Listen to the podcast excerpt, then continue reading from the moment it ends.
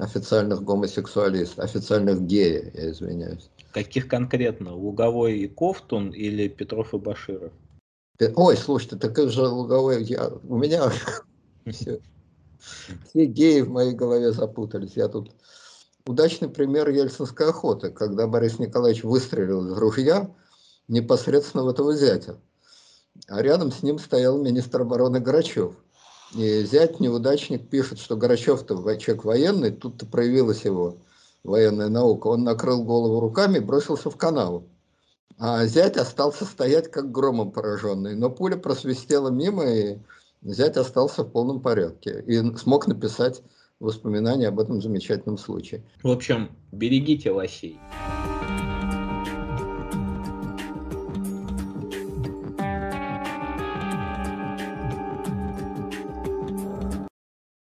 Здравствуйте, уважаемые слушатели. Это события недели. Начать я бы хотел с нашей постоянной новости. На этой неделе в России начался локдаун. Фактически с сегодняшнего дня. Мы записываемся в субботу, 30 октября. Вот э, как вы думаете, Леонид Александрович? Здравствуйте, кстати. Добрый день.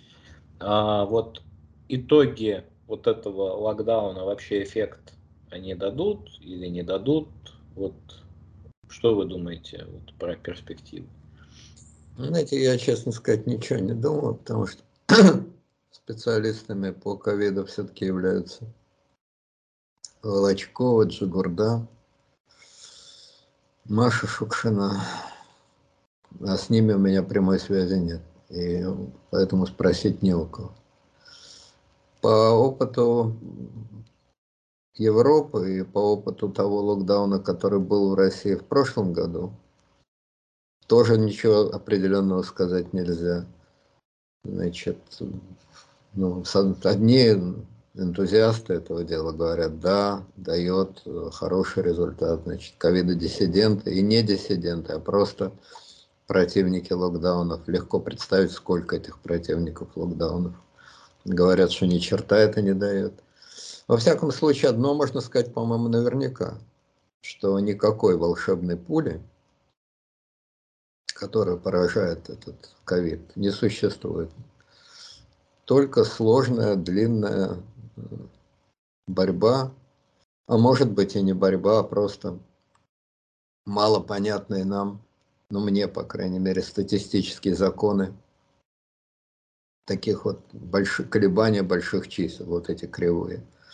Я, как те, кто слушают, знают, слежу постоянно за Хопкинсом.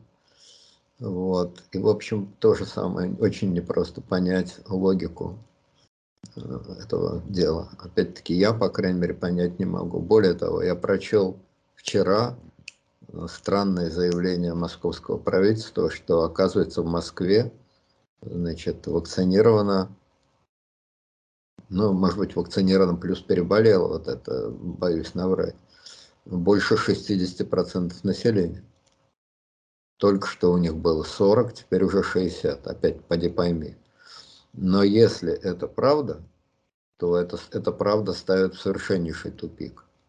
Потому что, значит, 60% так или иначе значит, вакцинированы или переболели, и при этом цифры рекордные, ну, не рекордные, по Москве чуть ниже рекордных, по России рекордные, а по Москве чуть ниже рекордных. Вот, но, в общем, очень высокий.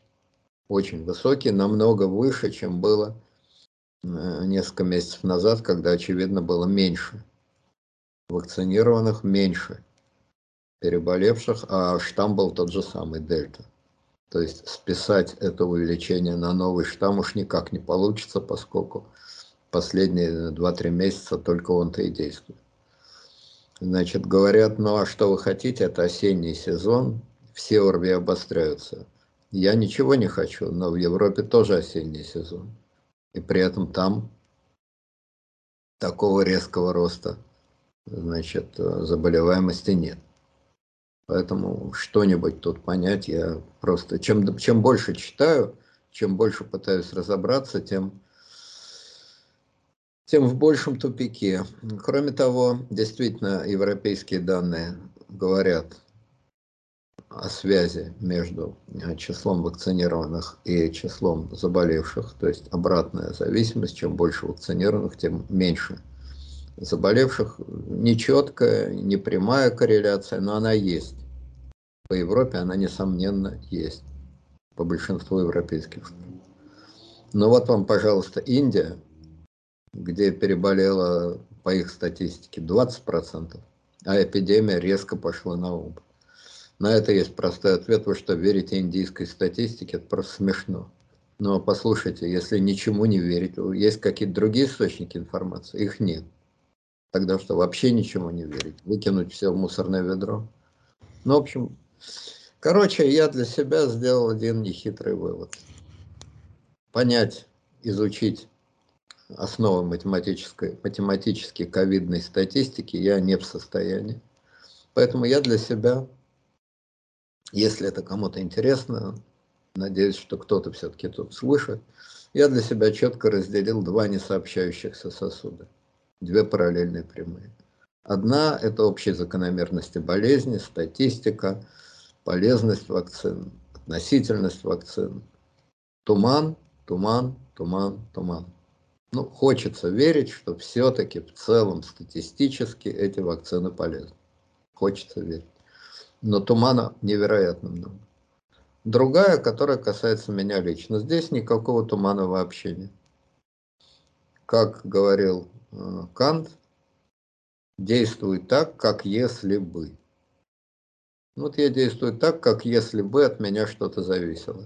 И как если бы это была действительно серьезная опасная болезнь, во что я абсолютно верю. Хотя масса людей, на их счастье, рассказывают, что они очень легко переболели. Я очень рад этому, но есть и которые тяжело, и которые реально умерли, таких я тоже,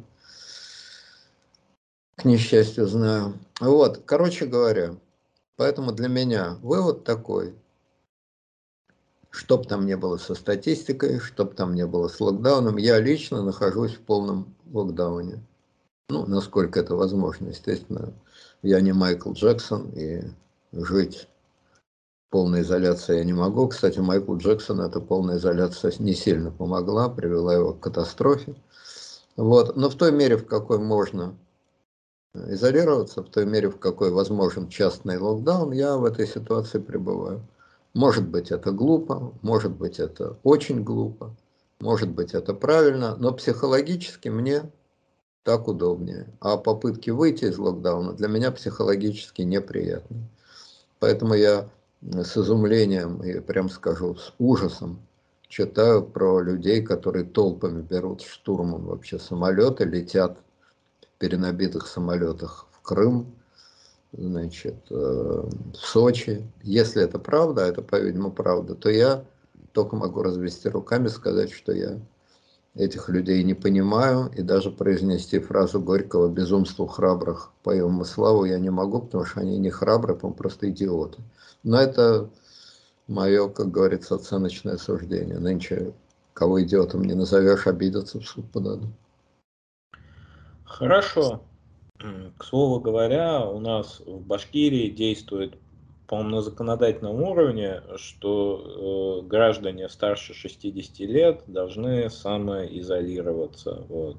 А все остальные, как бы, в действительности... Ну, на самом деле, народу стало меньше на улице, как по мне. Может, может, конечно, потому что они все уехали, там, кто на даче, кто в Крым.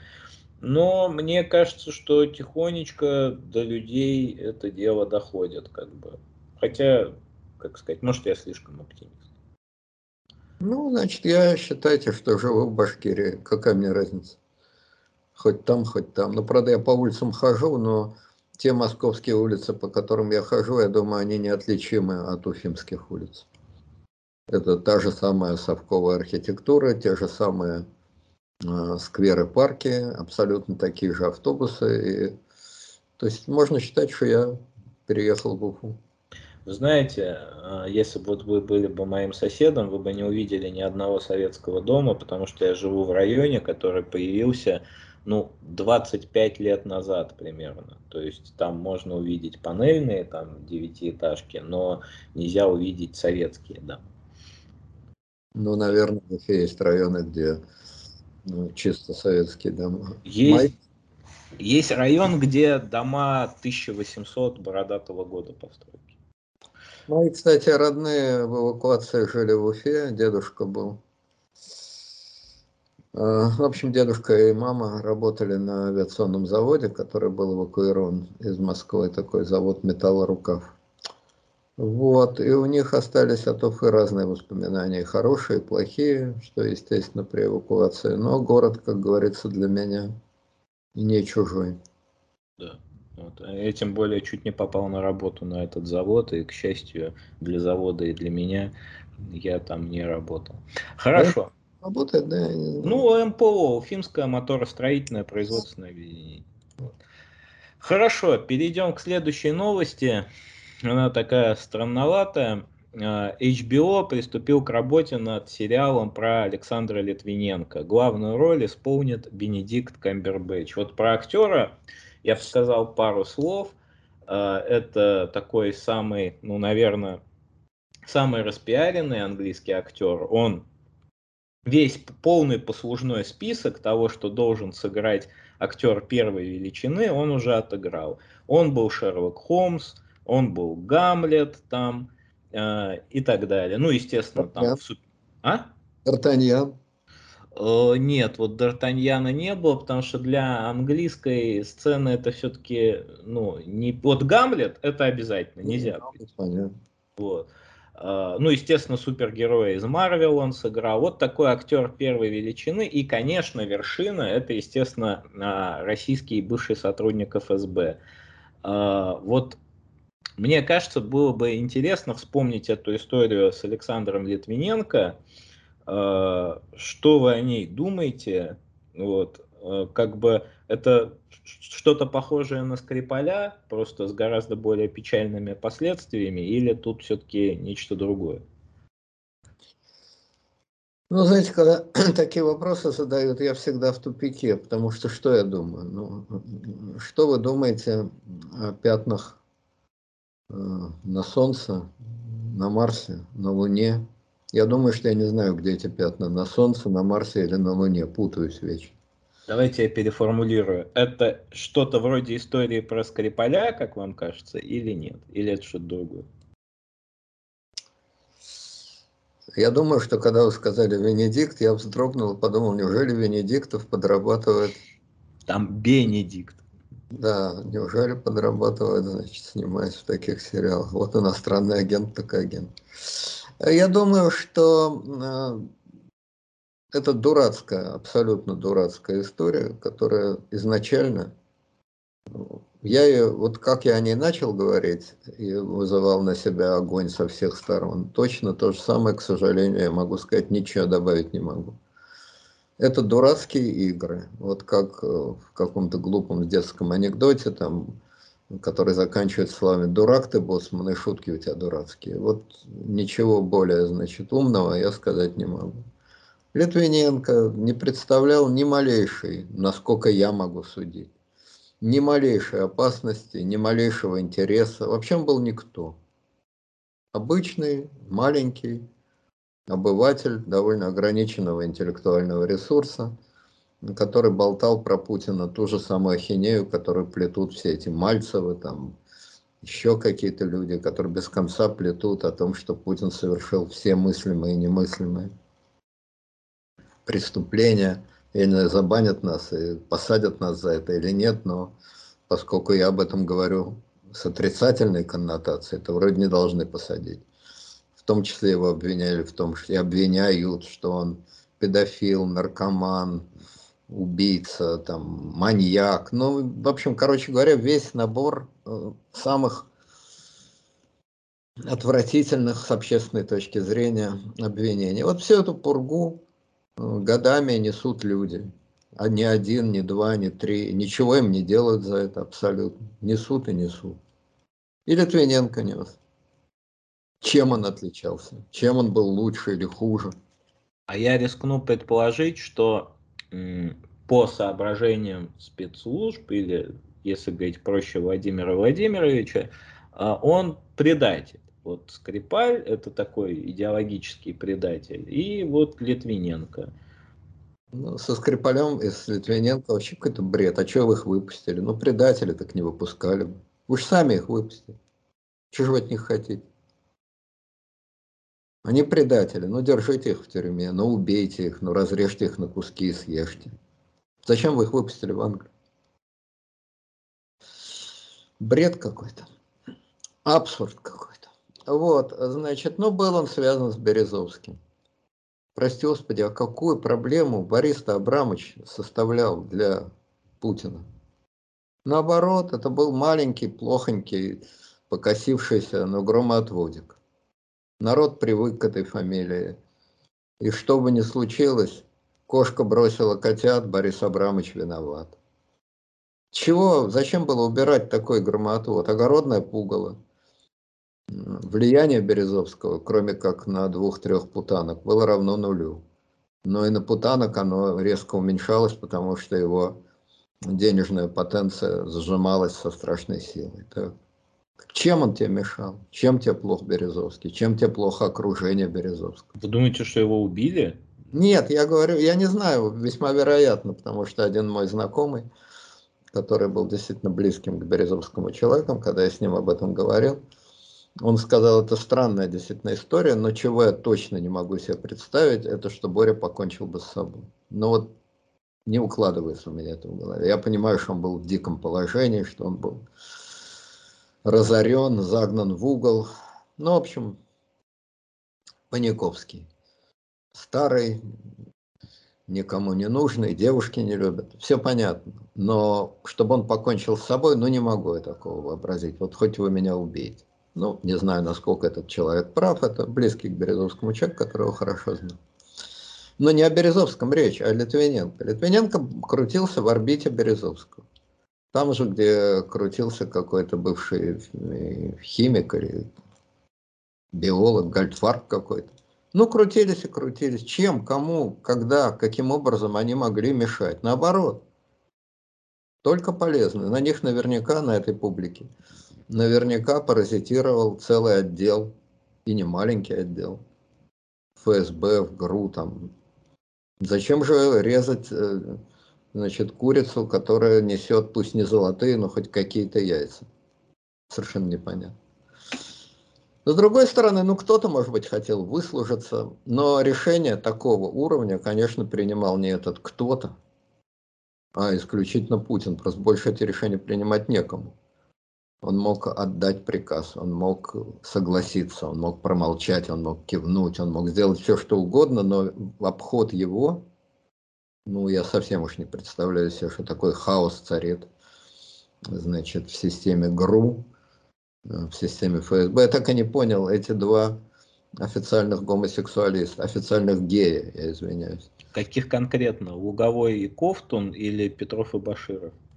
Ой, слушайте, так это же Луговой, я, у меня все, все геи в моей голове запутались. Я тут кого-то неудачно назвал, э, меня забанили. Так что-то у меня с тех пор, значит, гомофобия развелась такая, что я уж всех путаю. Нет, Луговой и Кофтун, они откуда? Сами-то из ФСБ, вроде Луговой из ФСБ.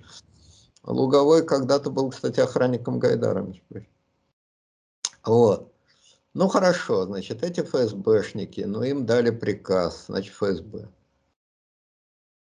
Я понять, зачем это сделали, но вот действительно, ну убейте не в состоянии.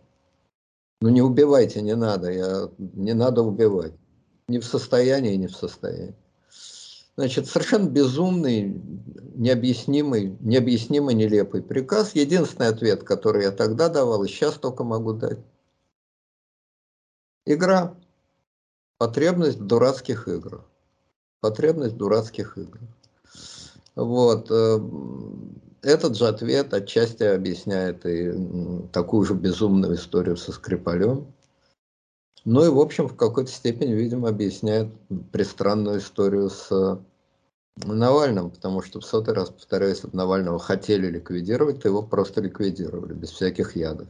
А если хотели играть в Борджа, э, в каких-то отравителей, ну, значит, сериал свой снимать. Сняли свой сериал «Борджа 21 века». Значит, э, Что касается этого сериала английского, ну, англичане выжимают из этого, что могут. Демонизация Путина – это бизнес, крупный бизнес, вполне раскрученный бизнес. И было бы странно, что странно то, что до сих пор эту историю не так сильно значит, распиарили. Понятно, что в этом фильме так или иначе Путин будет назван, может быть, он не будет играть, может быть, не будет прямым действующим лицом, но так или иначе он будет назван, это вызовет соответствующую от нашего стола к вашему столу. Огородное пугало, огородное пугало видит издалека. Пугало, пугало видит издалека. И тут же, значит, все эти Захаровы, там, э, значит, э, Жириновские, Соловьевы и прочие, значит, с большой благодарностью к англичанке возбудятся, будут орать, бесноваться. Ну, то есть в доступной форме благодарить английских коллег за то, что они им подбросили, что поклевать. Ну, английские коллеги тоже будут благодарны. Ну, короче говоря, перпетум мобили. Два дурака пара. Рука руку моет, слюна слюну слюнит. Ну, вот это вот. Вот, эм, э, кстати сказать, когда я говорю про то, что вот демонизация Путина, тоже это не значит, что я считаю Владимира Владимировича недостойным демонизации. Вполне достоин, он для этого делает все, что может, и более того.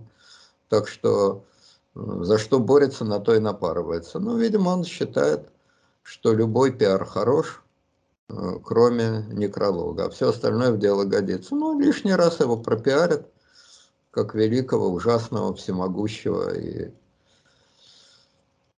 э, как его там, Волан-де-Морт, что ли, как его звали-то? Ну да, Волан-де-Морт. Ну вот. Неназываемый. Воланд, Воланд. Воланд. Часть той силы, что вечно хочет зла и травит Литвиненко. Вот, значит, э, что вечно хочет пиара и ничего лучшего не может придумать, как травануть Литвиненко. Поскольку мы работаем в суровых цензурных условиях, и вы же мне говорили, что эдак нас, пожалуй, самих тут забанят, все, что сказано выше, не более чем мои частные мнения и предположения, с которыми я, если этого потребует Следственный комитет и прокуратура, крепко подумавши, абсолютно не согласен ни с одним словом. Литвиненко, ну, взял и умер. Человек смертен, смертен. Жил, жил, взял, умер. Если даже он траванулся каким-то ядом, то этот яд ему дал Березовский. Или враги Березовского или еще кто-то, или сам наконец перепутал, готовил яд для лугового, решил проверить, и вот такой результат. Так что простор тут большой. А вы чай любите с лимоном или с молоком? Я просто с лимоном люблю чай. Я с имбирем. Я тоже вот с имбирем и с лимоном. Вот, но никак не с полонием. Хорошо. У людей разные вкусы. А этот самый луговой, который ни в чем, естественно, не виноват, кроме того, что он депутат от ЛДПР. У него, видать, руки тряслись, он же этим полонием залил там пол своего номера, как он прыгал между этими полониевыми лужами. Ну, допрыгался до Госдумы, прыгнул подальше и в Думу залетел. Да, странно, что ему медаль, вот как вот ликвидаторам, тем, кто, в общем, с радиацией стал. Ему дали секретно, мы же не знаем. Ну, может быть. Хорошо, перейдем к следующей новости, не менее абсурдной. Вот, э, на этой неделе белорусская пропаганда вот со всех пушек начала стрелять по Владимиру Владимировичу. Да, есть, я даже как-то проворонил. Канонада, да, я проворонил. Главный вот белорусский пропагандист сказал, что Александр Григорьевич не отсиживается в бункере, не обкалывается ботоксом. То есть это, что называется... Не обкалывается ботоксом? Так да, да. Нифига себе. То есть это такие удары ниже пояса. Нифига вот. себе. И это все у нас растиражировалось, ну, конечно, во славу прогрессивной общественности, которая лишний раз злобно посмеялась. Вот мы все-таки ни над ботоксом, ни над бункером смеяться не будем, а зададимся простым вопросом. А зачем, зачем вот так вот играть с огнем, потому что все-таки это личное оскорбление. Да. Слушайте, а может он чем-то другим обкалывается? Я имею в виду Лукашенко ему в голову ударило? Ну, ведущий говорит, что на лице Лукашенко видны морщины не потому, что он обкалывается ботоксом, а потому, что он за страну болеет. Да, интересно. Следы мысли. То есть морщины, потому что он стал мыслить. В отчаянном положении он стал мыслить. Это привело к чудовищным последствиям.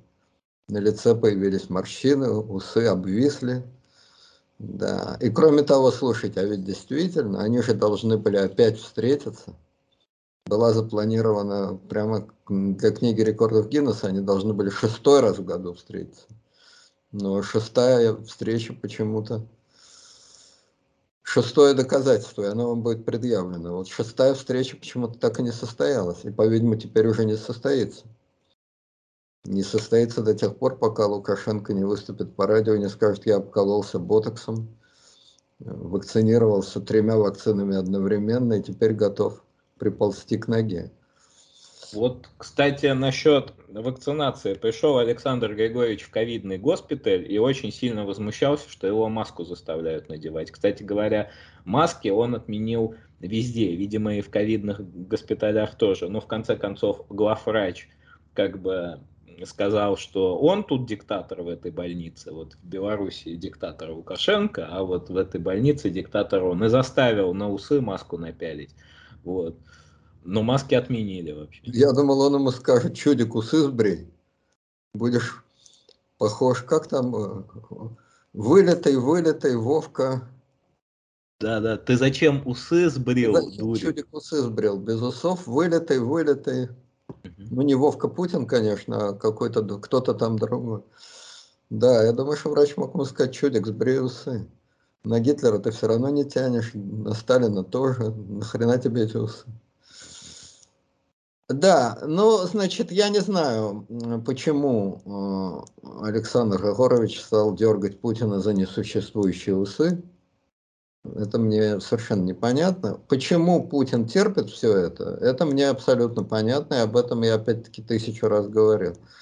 Путин это терпит, это, это, это Александр Григорьевич со всеми его входящими и выходящими.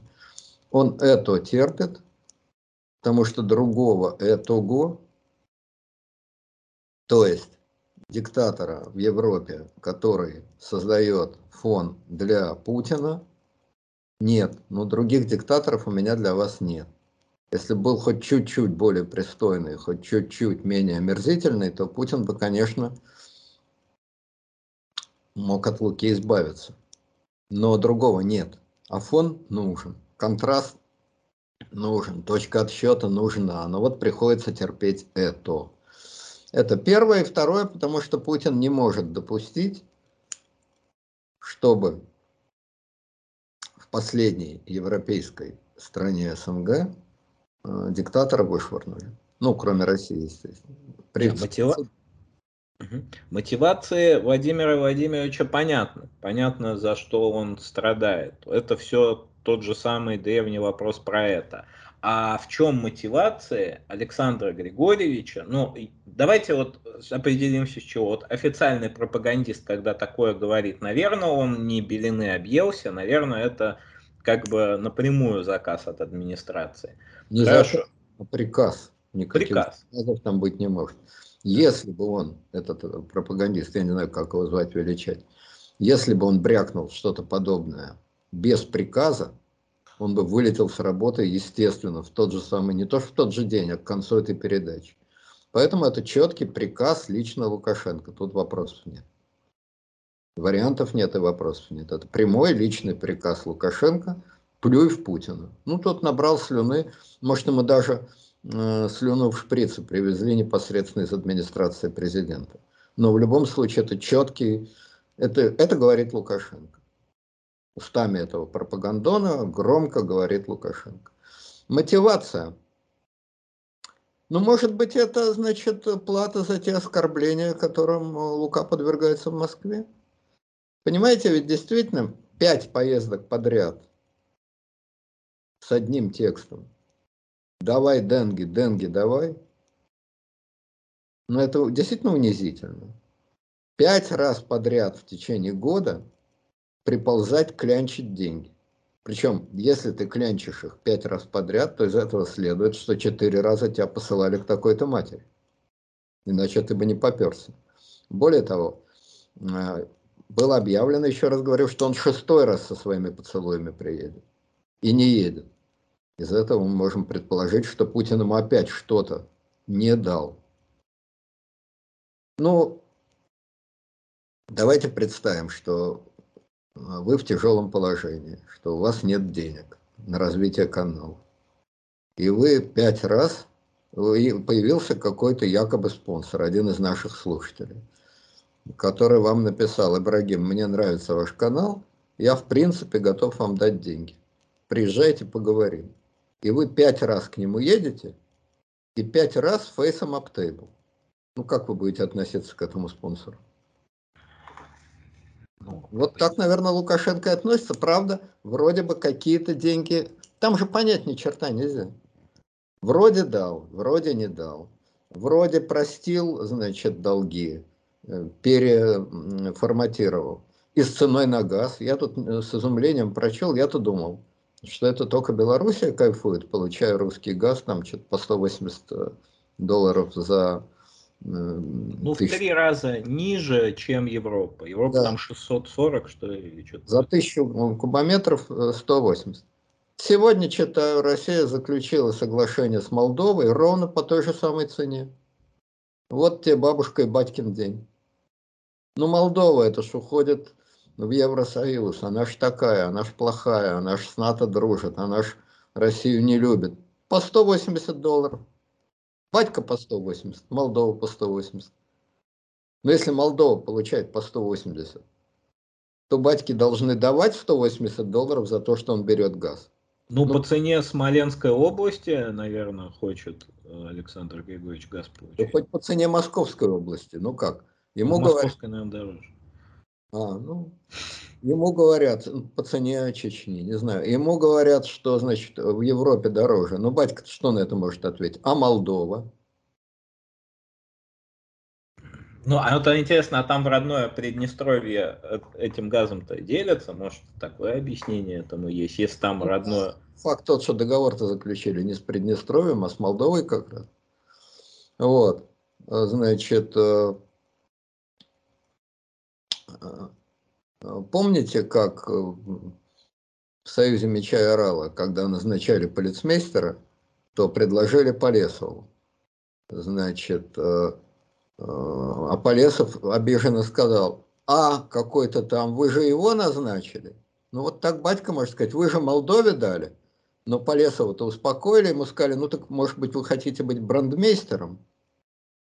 И у него в голове зазвенела, значит, эта сирена, он увидел ведра, он увидел эту красивую форму. Может быть, Путин при последней встрече сказал батьке, хочешь быть брандмейстером? Но батька, естественно, сказал, я по-немецки не говорю.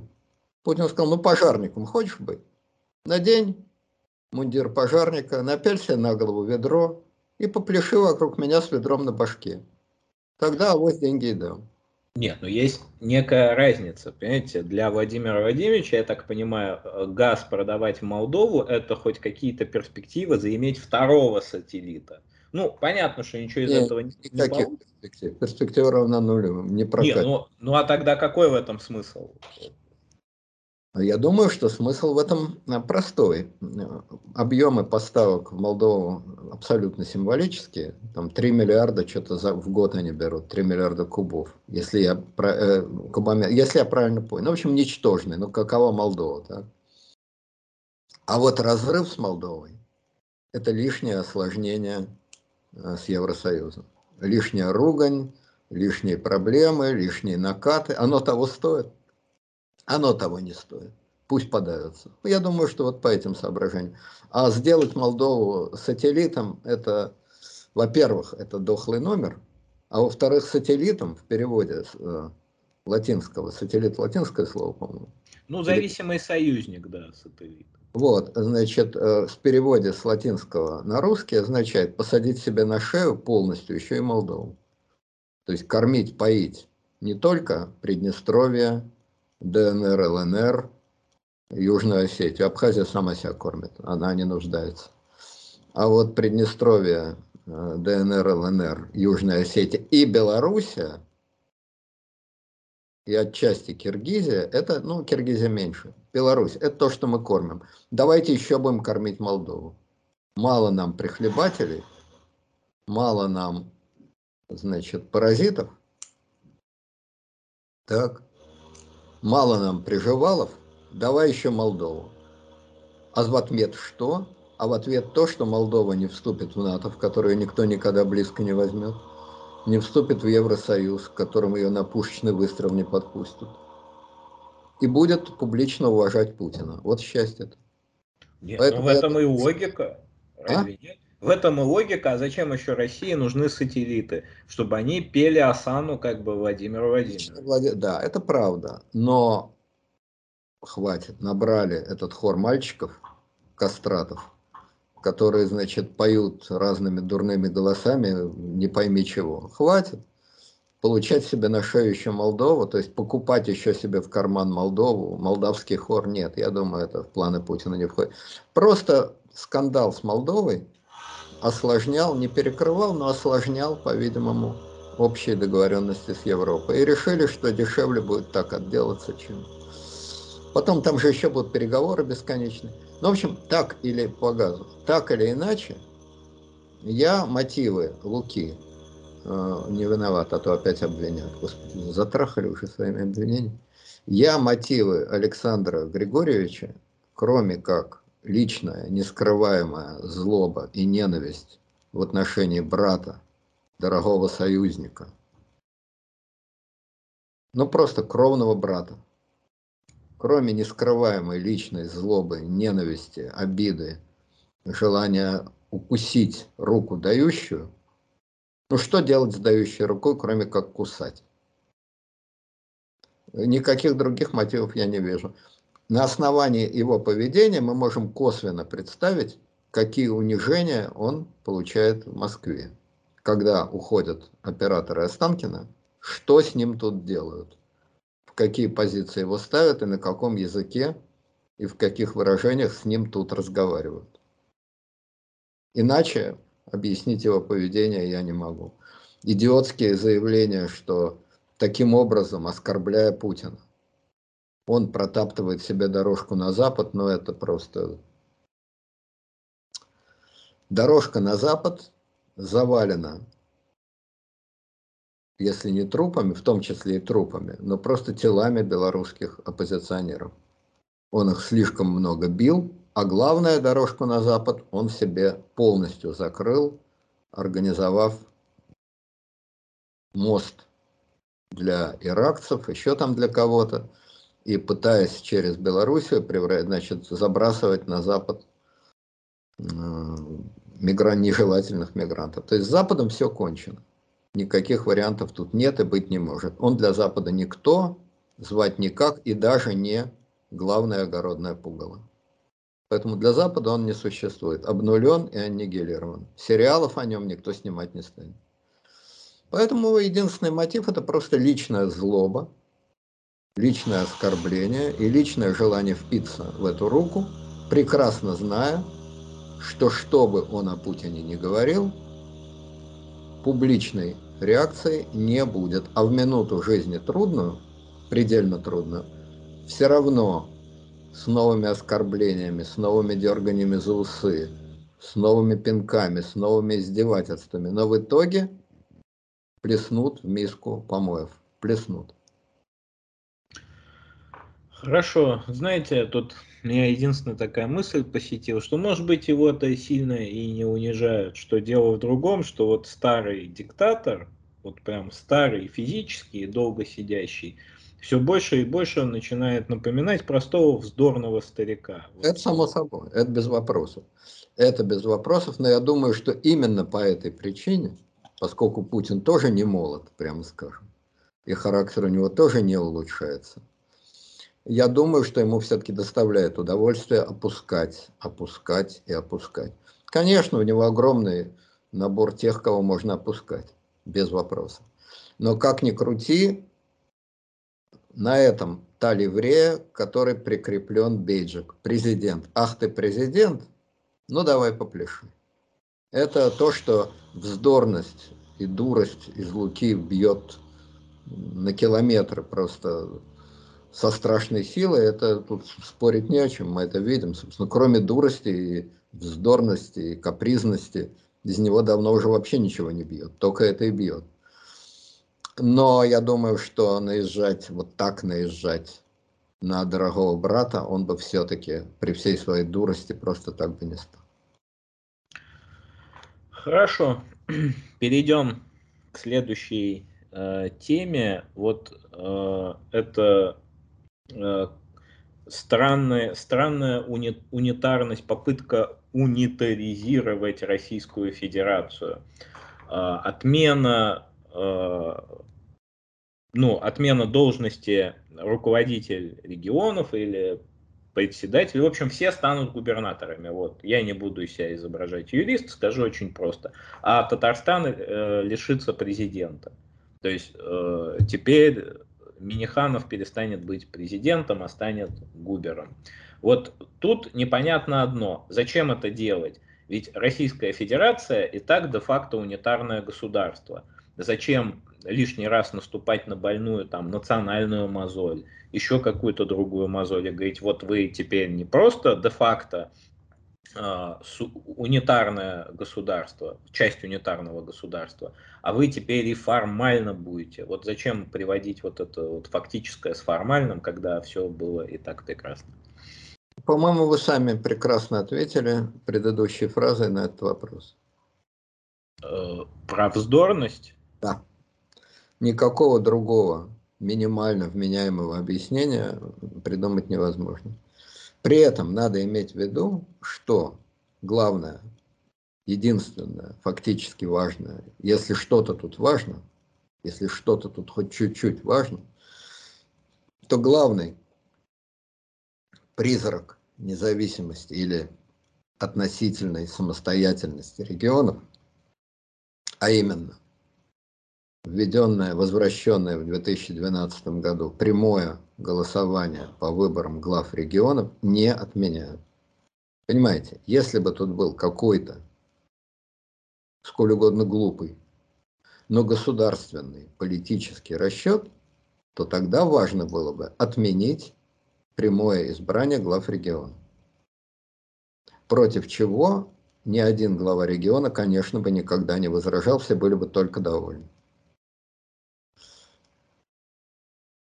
Местный совет, ЗАГС Собрание, Госсовет предлагает кандидатуру, Путин ее утверждает. Или наоборот, Путин предлагает, а местное ЗАГС Собрание утверждает. Вот это означало бы фактическое завершение процесса унификации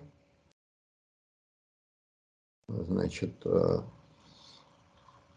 унификации государств централизации, унификации и так далее, и так далее. Но выборы оставляют, то есть хоть какую-то лазейку для, так сказать, минимальной самостоятельности оставляют. И при этом единственное, что делают, это публично унижают отнюдь не этого самого Мелиханова, который мало кого... Миниханова, да Миниханова, который мало кого интересует, а публично унижают республику. Это ничего не значащее слово, лейбл, бейджик. Но, естественно, жители республики им дорожат. Совершенно очевидно. Тем больше дорожат, что это единственная республика, которая это имеет. Зачем эту погремуху у них публично отнимать? Это усиливает власть центра над Татарстаном? Нет. Поскольку ничего реально не меняется. Зачем это делать? только для того, чтобы публично унизить. Ну, естественно, их унизят, ну, естественно, их сломают. Ну, естественно, эту игрушку у них отберут, просто потому что Путин в таком деле отступить не может. Хотя Госсовет Татарстана единогласно проголосовал против этой меры, но в таком вопросе Путин отступить не может в принципе. Аринушка, я царь или не царь? Отступить тут нельзя. Поэтому он их доломает. Никуда они не денутся. Но они обидятся. Ты их обидел. Еще раз, не этого человека, персонально президента. Ты обидел эту республику. Зачем? Для чего ты это сделал? Вы сами, по-моему, дали единственный возможный ответ. И этот ответ, при всей его вроде как бы наивности, он правильный, по-моему. Потому что могу только вернуться к своей мантре, которую я уже устал повторять, а люди, очевидно, устали слушать. Но, к сожалению, других мантр у меня в загашнике нет. Но нет политики сейчас в России. Да и в мире-то с ней большие проблемы. Но в мире хоть призраки политики сохраняются. В России ее нет. Есть капризы, есть глупые игры, глупые детские игры. Есть довольно наивный и очень бездарный пиар.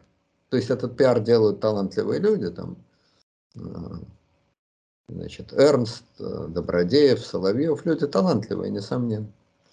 Но даже самый талантливый артист, если его 20 лет подряд заставляют читать гениальное стихотворение, любое, но я не знаю, там, значит, э, Керн, пожалуйста. Так. Я... Я помню чудное мгновение. Передо мной явился ты, как императора видения как гений чистой красоты.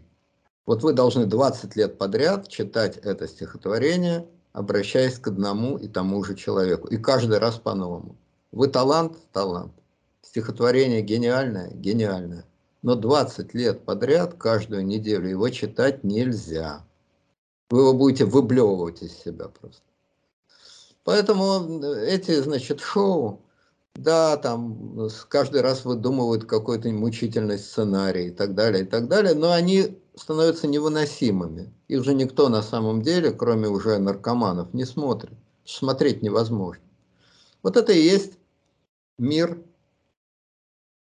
безумной российской политики, где с одной стороны вот это ужасное шоу, с другой стороны создание врагов я его слепила из того, что было. А потом, что было, то и победило. Создание этих врагов из ничего. Вот судорожное сотворение врагов, к вопросу о Литвиненко. Иностранных агентов, консультантов, шпионов, профессоров. Буквально, кстати. Иностранные консультанты есть? Есть. Профессора Шаненко есть? Есть. Шпионы? Ну, ну, в общем, да. Вот сотворение этих врагов – постоянная, и постоянная победа над ними. Но это же, простите, сумасшедший анонизм, это же действительно сумасшедший дом. А другого нет. Других игр у меня для вас нет. Но по большим праздникам все политологи мира судорожно чешут лбы и шевелят ушами на тему.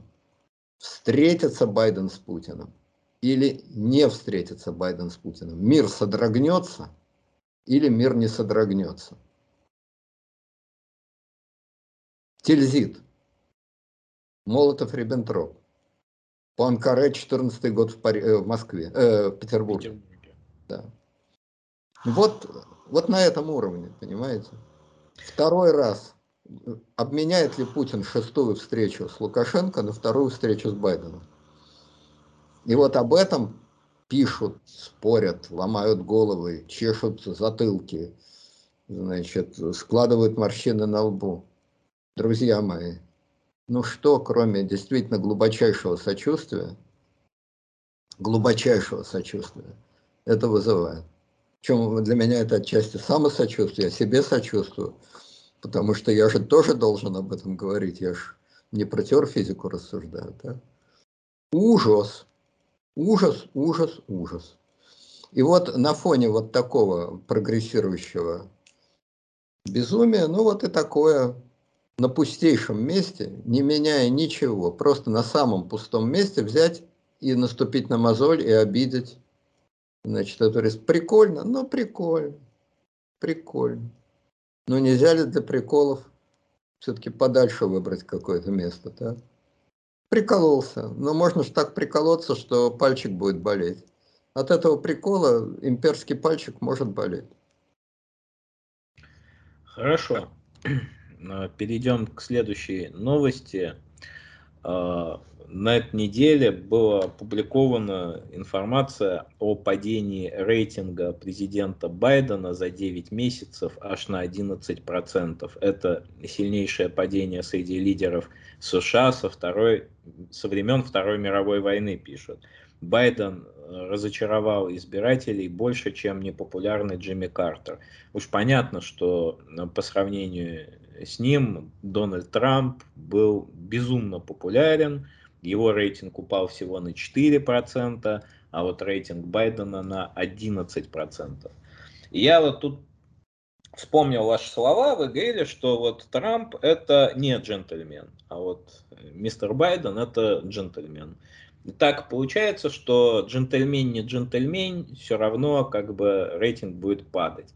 Вот это, может быть в этом виноват не мистер Байден, может быть в этом виновата как бы вот эта новая прозрачность, что дурь каждого политика стала видна, и вот это, в любое кризисное время, вот хоть кем ты будь, хоть как спляши, но все равно твой рейтинг будет падать, если ты демократически избранный президент. Либо это уже конкретно э, какой-то косяк мистера Байдена. Вот что из этого верно? Вот я тоже думаю, какой косяк. Но поскольку я не слежу за внутриамериканской жизнью, то мне ответить на этот вопрос невозможно. Единственное, что я надеюсь, что значит, э, если у нас есть зрители в Соединенных Штатах. Есть, то... вам там в комментариях объяснят, что не лезьте не в я свои. Надеюсь, что они объяснят. Э, правда, я так понимаю, что наши зрители, как все российские эмигранты, э, яростные трамписты и яростные ненавистники демократов. Это и те, и те, и те, и те. Есть да. демократы, да? Они ну, друг с другом ругаются, вот есть даже видео отдельно. Ну, подавляющее большинство российских граждан, как внутри России, так и вне России, объединены одним – симпатией к Трампу и ненавистью к демократам. Это от переезда в другую страну мало меняется. Практически. Не совсем. Не, не совсем. совсем. Тут скорее граждане Израиля, а, они относятся благожелательно к мистеру Трампу, Трампу, но они не граждане Америки. А среди граждан Америки есть удивительно, ну, такие демократически настроенные ну, люди, которые все принимают.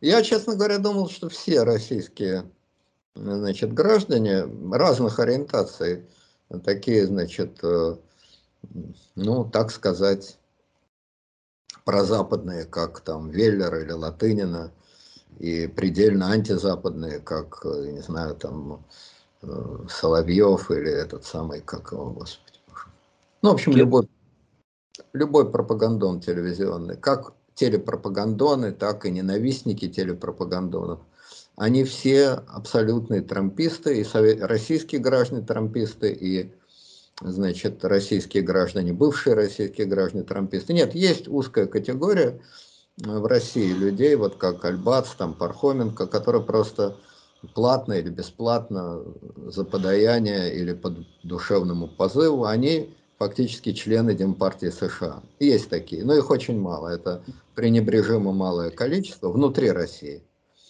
А на Западе тут я, конечно, судить не берусь, но по значит, тому, что пишут, э, то, что я читал российских иммигрантов, они почти все трамписты, практически все. Нет, ну если бы Трампа выбирали бы в русском сегменте Фейсбука, то он, конечно, бы стал бы его президентом. Вот. 90% голосов. Но, как бы то ни было, на ваш вопрос мне ответить просто нечего. Я не знаю, какие косяки упорол Байден. Он остался джентльменом. Ничего не джентльменского он не сделал. Насколько я понимаю, значит, э, ситуация с ковидом в Америке далеко не идеальная. опять же, читайте Хопкинса. У них понизилась э, заболеваемость, да, у них понизилась смертность, но до европейских цифр им очень далеко.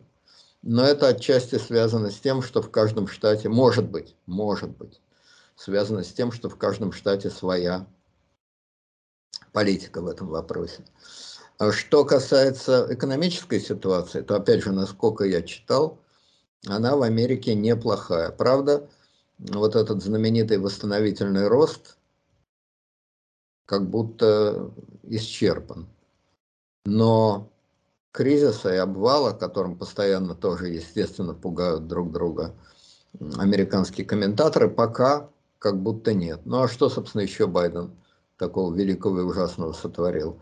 Борьба с ковидом и попытки, значит, перезапустить экономику. Вот, собственно говоря, как я понимаю, все. Так что, что он такого наделал? Вроде публичных скандалов каких-то с ним не было. Никаких таких явных глупостей и смешных вещей он как будто не делал, не падал, носом не клевал, президента Боливии с президентом Бразилии не путал, как это сделал в свое время Рейган, и Рейгану это никак не помешало. В отличие от Трампа, он не тасует министров э, по два раза в месяц, тоже вроде бы все стабильно. Так что я не знаю, чем он так не угодил американцам. Ну, может быть, э, он не угодил американцам тем, что он изначально был не особо любим. Его выбирали ведь не его выбирали, а голосовали либо за Трампа, либо против Трампа. Но после того, как Трамп уже не президент, главная функция Байдена исполнена. В Белом доме не Трамп. Ну и что тогда хорошего в Байдене? Может быть, в этом дело. Не знаю. Пусть э, жители Соединенных Штатов, если захотят, напишут, мы почитаем, а если что-то будет содержательное, можно в следующий раз огласить. Угу. Ну, пишут, что в основном проблема в налогах. Вот, что он как... Он повысил налоги. Ну, типа, не одобряют налоговую политику. Ну, скорее всего... Это серьезно, да. Налоговая политика, это, конечно, очень серьезно. Вот, может быть, в этом дело, а те, значит, проекты, ради которых все это делается, инфраструктурные проекты, они же еще пока не запущены. Может быть, когда они будут запущены и начнется это огромное строительство, это перезагрузка инфраструктуры, может быть, тогда отношение к Байдену станет получше. А может быть и нет. И плодами его усилий воспользуется следующий президент. Но все-таки как-то трудно представить, что следующим президентом опять станет Байден, ему тогда будет 80 уже или сколько там, даже 80 с копейками. Вот, поэтому, значит, трудно представить, что его опять переизберут. Но если его, значит, если деньги он отбирает, собирает ради каких-то действительно нужных проектов, то, наверное, они будут запущены и воспользуется следующее этим делом. Ну вот так говорили про Буша, что Буш был удачный президент, Буш старший был удачный президент, но его не любили, а плодами его усилий воспользовался Клинтон, который был довольно слабый президент, но его любили именно потому, что он снял значит, плоды с дерева, посаженного Бушем. Так часто бывает. В конце концов, Путин был безумно по делу, по делу, безумно популярен в начале 2000-х. А ведь перезагрузка экономики, она началась до него. Сначала э, сработал кризис 98-го, потом вполне разумная экономическая политика Примакова. Ну, и это как-то все пошло в карман Путина в итоге. Это очень часто бывает. Хорошо. И последняя э, на сегодня новость. Вот этот кейс э, Рашкина и Лося. Вот эта история с Рашкиным и с Лосем. Понимаете, я бы тут... Вы обсуждали это на «Эхо Москвы», вот. Но тут, понимаете, на «Эхо Москвы» не было ни Рашкина и ни Лося, и никто не мог сказать как бы по этой ситуации. Вот есть несколько соображений. А, во-первых, это очень, ну, то, что за ним по пятам ходят сотрудники силовых структур, я думаю, это понятно. То, что тут его хоп и неожиданно поймали с лосем.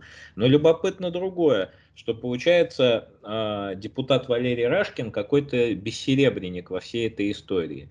Э, потому что охотники, вот, во всяком случае, мне говорили там несколько опытных охотников, что э, надо заплатить большие деньги за квоту. Все-таки лось это очень дорого, там это несколько там сотен тысяч рублей, там 300, 400, вот там большие деньги. Там заплатить кучу, кучу, кучу, кучу денег, вот, чтобы легально пойти и отстрелить лося. Это первое. Второе, меня очень удивило, что э, Валерий Рашкин поехал охотиться на лося на Ладе Ларгус. Там багажник, конечно, большой, но можно было машину как-то и поприличнее для депутата найти. Вот. А, и получается, что это что, как-то, как сказать, ну, действительно, бедный-бедный депутат попался на своей болезненной страсти к охоте, то есть, ну, он не смог это все организовать а, как-то поприличней, потому что депутаты мало получают, или что? Вот эта история про что, как вы думаете? Ну, жестокий роман, вспомните? Кто был охотник, кто добыча, все дьявольски наоборот. О чем задумался Мурлыча, сибирский кот, сибирский кот. Арашкин Паратов или все-таки героиня Ларисы Гузеевой? Арашкин, конечно, Гузеева. А Паратов – это, естественно, Володин. Сибирский кот – это, конечно, Володин. О чем задумался Мурлыч, а сибирский кот, сибирский кот. Я не считаю Вячеслава Владимировича или Викторовича, Викторовича Володина котом. Я считаю его человеком и человеком превосходнейшим во всех отношениях. Просто в песне говорится про кота. Поэтому я не имел целью оскорбить сравнением с этим животным, отождествлением с этим животным председателя Российской Государственной Думы. Ну, он Подоб... Викторович, да. Викторович. Подобные кощунственные мысли в моей голове отсутствуют. Просто в рифму. Так вот, э, кто был охотник, кто добыча, все дьявольски наоборот. Все-таки, значит, Рашкин охотился. Вот Рашкин, вот лось, которого убил Рашкин. А вот, вот лось, которого убили в Саратовской области. А вот депутат Рашкин, который убил лося, которого убили в Саратовской области. А вот сотрудник ФСБ, который ехал за депутатом Рашкиным, который убил лося, которого убили в Саратовской области. А вот хозяин Саратовской области, председатель Государственной Думы Володин, который получил материал от сотрудника ФСБ, который ехал за депутатом Рашкиным, который убил лося, которого убили в Саратовской области. Ну и так далее, и так далее. Можно туда еще газик вставить. Вот газик на УАЗик или там ладузик, на котором ехал депутат Рашкин, который убил лося, которого убили в Саратовской. Значит, депутат Рашкин не бедный, отнюдь. Ну, то есть я не знаю, с чем сравнивать, так. Но вот его официальные доходы за 2020 год вместе с женой, там разумно семьи смотреть, 10 миллионов рублей. Ну, это не так много по масштабам Государственной Думы. Например, доходы тоже отнюдь не самых богатых депутатов, как Никонов, Петр Толстой с семьями. Это порядка 50-60 миллионов рублей. Это уже депутаты средней упакованности. Я, естественно, говорю про официальный доход.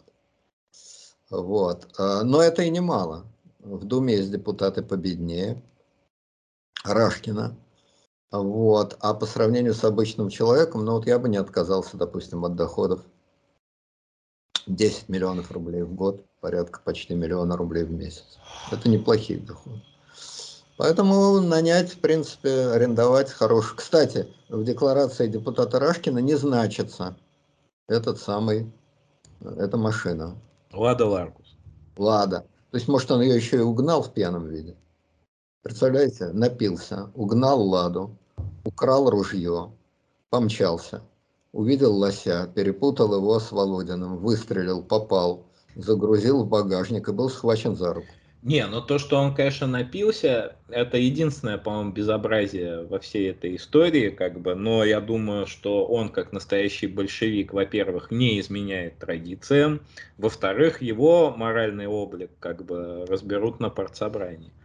Да, на партсобрании его разберут, я думаю, хорошо, потому что единственный бенефициар этой истории, это, конечно, Геннадий Андреевич.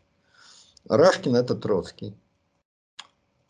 Я не хочу оскорбить депутата Рашкина, не преследую таких целей. И сравнение с дьяволом во плоти и э, значит, вечным э, агосфером – это не попытка оскорбить. Это всего лишь попытка показать скрепы, укорневить депутата в истории ВКПБ. В следующих главах, я думаю, мы расскажем о судьбе депутата Рашкина в ходе дискуссий 20-х годов. Рашкин – это Троцкий, как, значит, э, сказали бы тогда, революционер. Вот. А Геннадий Андреевич, тут, я надеюсь, это как комплимент все воспримут, это достойный наследник самого товарища Сталина, которому он гвоздики носит. Наследник по прямой. Крепкий государственник, большой патриот, человек колоссального ума, ну и говорит мало, но говорит веско.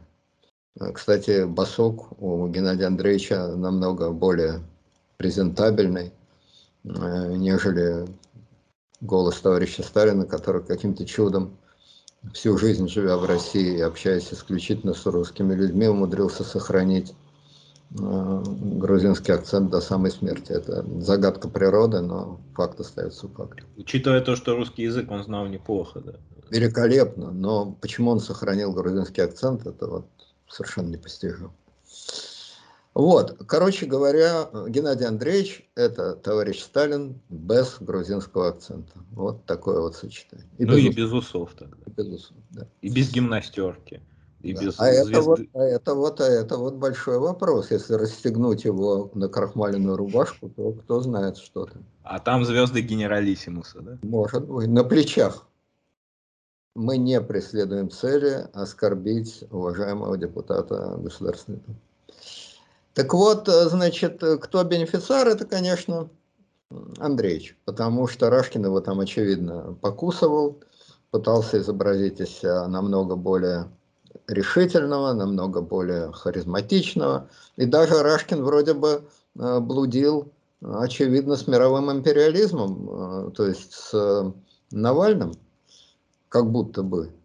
Ну, а что тут странного? Троцкий, он с Гесом общался по-приятельски, так что им, троцкистам, не привыкать. Вот Геса до Навального дорожка короткая.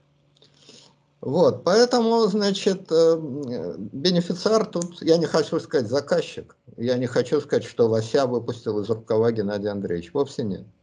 Но бенефициар, конечно, он. Володин получил, я думаю, глубокое моральное удовлетворение, потому что Рашкин браконьерствовал во всех смыслах слова, в его Володина угодьях, за что и поплатился. Я читал в детстве какую-то английскую балладу, и вот запало в голову. Значит, там речь идет о короле, не помню каком, но это где-то 11 век, 12 век, который в какой-то роще оказался у разбойников и с ними очень сдружился. И вот она заканчивается так. Король спросил, вставая, веселых удальцов, зачем же вы живете среди густых лесов? И, по-моему, Гамелин зовут. И Гамелин, бесстрашный, ему ответил сам, кому опасен город – тот бродит по лесам. Сэр, никому на свете мы не желаем зла, но в ланей королевских порой летит стрела. Вот достойный наследник этих разбойников лесных, революционер Рашкин.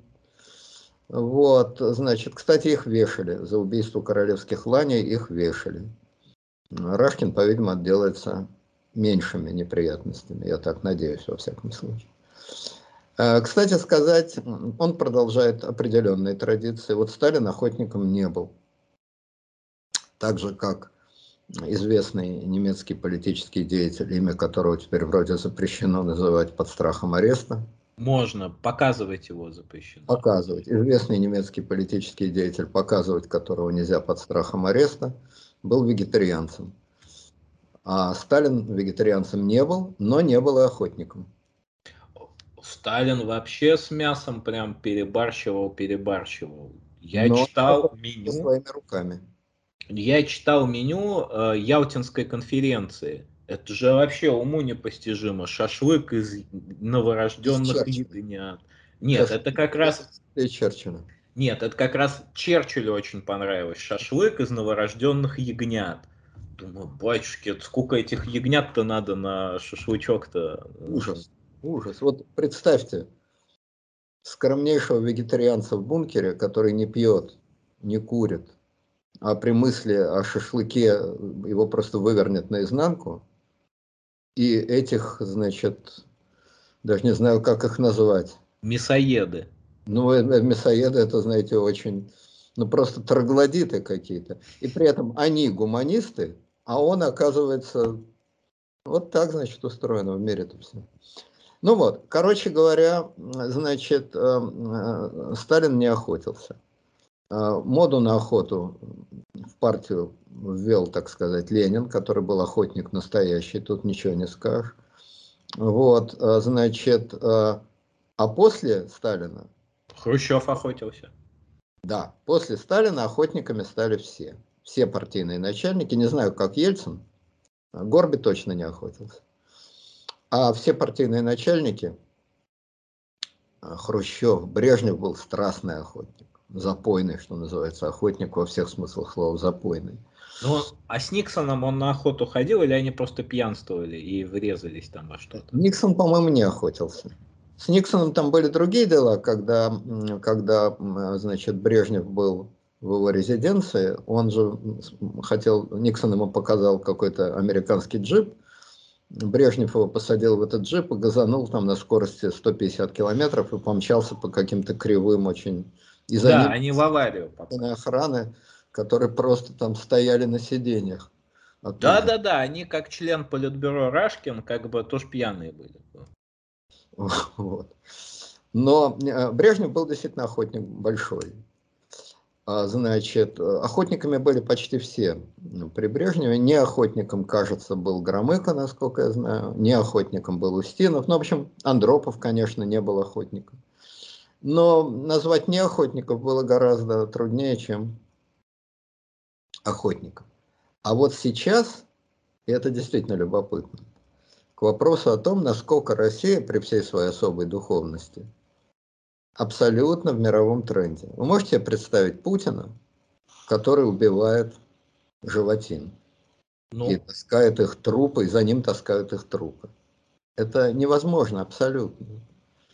Ведь Путин, когда он с Шойгу, с министром обороны, путешествует по тайге, единственное, что он делает, Владимир Владимирович, это ласкает взглядом растения, посмотрит на елку и умилится. Ах, елочка. Посмотрит на травку и погладит травинки. Ах, травушки. Ну, максимум, что он может сделать, комара убить. И то, наверное, Шойгу убивает. Говорит, стойте, Владимир Владимирович. Это сейчас... вопрос обороны. Да, сейчас мы гиперзвуковой ее. Как? А это комар? Спросит Владимир Владимирович. Это комар? Вы уверены, что это не божья коровка? Да он из вас кровь сосет, Владимир Владимирович. Погодите, погодите. Это комар или турецкий байрактар? Да, вы, вы поосторожнее знаете. Экологический баланс нарушать не будем. Ежели убьют комара на мне, то, по крайней мере, один комар должен сесть на вас, Сергей Кожугетович. Потому что экологический баланс – это серьезно. Единственное, что себе пока еще позволяет Владимир Владимирович, это рвать грибочки. И то, я думаю, это делается, подходит врач, может быть, это проценка, может быть, еще кто-то. Внимательно исследует популяцию грибов. И гриб гнилой, плохой, старый, обреченный, два раза проверив, они аккуратно срезают на пользу остальным грибам. Вот ведь как дело обстоит когда Путин общается с животинами, он летит впереди них с клювом, перьями, хвостом и прочими делами. Известный заголовок был, что после встречи с Путиным тигрица забеременела. Вот да. это. Вот это, вот это, да, и то, после того, как в уголке Дурова внимательнейшим образом исследовали, извините, сперму не тигра. И не принесет ли это некоторого вреда. Это мировой тренд. Экология, зеленая энергетика. В общем, Путин с Шойгу могли бы эту шведскую девушку или девочку вполне взять с собой, как и Грета, Грета. Грета Тунберг, да. Вот, вполне могли бы эту Грету взять с собой, и они бы и ей ничего плохого не сделали, вне всякого сомнения. И она бы не нашла в их поведении ничего абсолютно зазорного. А Рашкина она бы своими руками бы, да? Рашкина она бы загрызла своими зубами просто. Вот, потому что никакой экологической пользы он из себя абсолютно не представляет.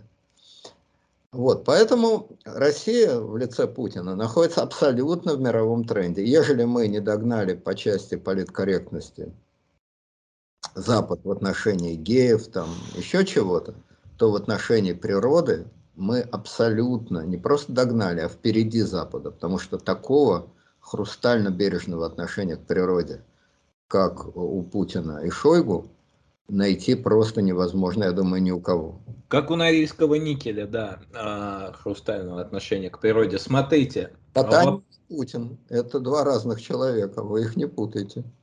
Ну, там Шиес, Волоколамск, это все известная история, очень экологично. А, у меня другой вот вопрос такой, более географический, так скажем. Вот насколько я понимаю, вот это же, насколько э, главное первое лицо тяготеет к охоте, можно определить исключительно потому, насколько часто он бывает в Завидово, потому что в Завидово вроде есть. Э, и... Есть, видимо, остались, но я не знаю, кто их сейчас использует. По-моему, никто. Вот, и вот Ельцин завидовал, вообще, по-моему, у него... Ельцин, Ельцин был абсолютно точно охотник, да еще и какой. У него же была коллекция ружей, и его странноватый, надо сказать, взять, ну, опять Юмашев? Же, да, мы никого не обижаем, но странноватый зять Дьяченко описал удачный пример ельцинской охоты, когда Борис Николаевич выстрелил из ружья непосредственно в этого зятя. А рядом с ним стоял министр обороны Грачев – и зять неудачник пишет, что Горачев-то человек военный, тут-то проявилась его военная наука. Он накрыл голову руками и бросился в канаву. А зять остался стоять как громом пораженный. Но пуля просвистела мимо, и зять остался в полном порядке. И смог написать воспоминания об этом замечательном случае. Так а что... где был Коржаков? А вот не знаю. Может, он подал ружье? Коржаков был человек со склонностью к интригам и шуткам. Вот, э, или стоял за спиной Борис Николаевич. А, а может, это был Чубайс, не знаю. Во всяком случае, э, Ельцин был охотник настоящий. Он и пил по, охотничьи, и стрелял по охотничьи, и они бы с Рашкиным, ну, на этом месте, по крайней мере, было бы им о чем поговорить. А Путин, конечно, абсолютно полная, диаметральная противоположность. Он входит в ряд э, правителей вегетарианцев. Опять же, прошу не распространять этот ряд на некоторых специфических вегетарианцев. К Путину они не имеют ни малейшего отношения. Он действительно такой вот настоящий правитель-вегетарианец. Что правда, то что есть, то есть. Действительно природу любит, животных любит. Вот, э, помогает тигрицам и львицам. И, значит, э, замечательно... Журавлям. Да, замечательно ответил на вопрос Собчак, явно отрепетированный был вопрос и ответ, что вот вы летали со стерхами, но не все же стерхи за вами полетели. На что Путин ей без улыбки ответил, за мной не полетели слабые, плохие стерхи. Тут уж... Либеральные стерхи. Да, тут уж сама Ксюха просто ничего возразить не могла на это. Хорошо. Уважаемые слушатели, дружите с природой, кушайте, что вам нравится. Вот. Э, подписывайтесь на канал. Сегодня выпуск у нас получился такой э, не очень сущностный на самом деле, но, по-моему, тоже отчасти любопытный. В конце концов, если главный ньюсмейкер даже не Рашкин, а Лось, вот, то мы отработали вместе с лосем, как мне кажется, на максимум. Да, уважаемые слушатели, действительно, не стреляйте в пианиста, он играет э, по, по тем нотам, которые ему дали. Но событий нет. Это вообще нормальное состояние, не только для России, для любой страны, когда событий нет. А отсутствующие события э, мы комментировали полтора часа. за что я, с одной стороны, приношу извинения, а с другой стороны, прошу нас понять. Мы не выдумываем события, мы их не творим. Мы вынуждены комментировать ровно тот жидкий пустой бульон, который нам налили. Ну вот, вот так вот. Да. В общем, берегите лосей. Спасибо вам большое. Спасибо большое Леониду, Александр... Леониду Александровичу. Всего доброго.